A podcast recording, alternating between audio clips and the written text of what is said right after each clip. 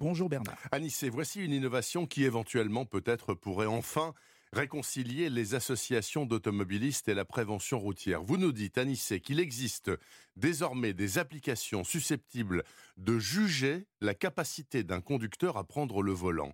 Quel est ce oui, prodige? Oui, oui, et c'est très important parce qu'aujourd'hui, qu'est-ce qu'il existe? Il existe l'éthylotest pour l'alcool, les tests salivaires pour les stupéfiants, et puis Oui. c'est tout. Il n'y a rien pour contrôler ceux qui ont pris des somnifères, ceux qui ont pris des antidépresseurs. Il n'y a rien contre ceux qui n'ont pas les bonnes lunettes, par exemple, ou qui simplement sont trop fatigués pour conduire, Mhm. qui peuvent aussi être très dangereux. Et je parle même pas des polémiques sur le dépistage des drogues, hein, parce que certains se plaignent d'être déclarés positifs alors qu'ils ont simplement euh, pris un cachet de dafalgan codéiné pour leur rage dedans. C'est comme les sportifs de haut niveau, bien sûr. Exactement. D'où cette idée de ne plus rechercher des substances chimiques, mais plutôt de tester de façon empirique la vitesse de réaction, l'équilibre, la concentration, bref, la capacité réelle à conduire. Tout ça, justement, grâce à des applications sur son téléphone portable. Comment en arrive-t-on, Anissé, à l'attester avec un simple téléphone portable? Eh bien, en faisant des petits exercices, par exemple éteindre une série de petites lumières le plus rapidement possible en tapotant sur son écran, ou euh, je sais pas moi, secouer son téléphone dès qu'on voit un motif particulier. Ça permet par exemple de vérifier qu'on garde une bonne coordination œil-doigt.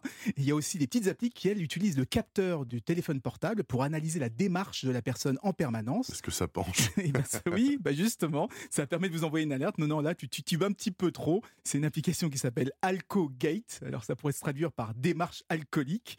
Mais il y en a plein d'autres avec des noms tout aussi fleuris, comme Druid ou Am I Stone, qu'on pourrait traduire par Est-ce que je suis défoncé Exactement. Elles sont sérieuses, ces applications, ou c'est du pipeau euh, Non, c'est très très sérieux. Les trois dont je viens de vous parler sont toutes développées par des chercheurs et des médecins. Toutes travaillent avec des autorités, notamment pour être plus efficaces. Et la fameuse Am I elle commence à être utilisée par la police aujourd'hui. Donc ça peut aussi être un bon moyen de s'auto-tester pour savoir si justement on est apte, on n'est pas trop défoncé pour prendre le volant. Anissé Mbida, ce samedi matin, clair comme de l'eau de roche, absolument pas défoncé au micro d'Europe 1. Je vous souhaite un bon week-end, Anissé, merci.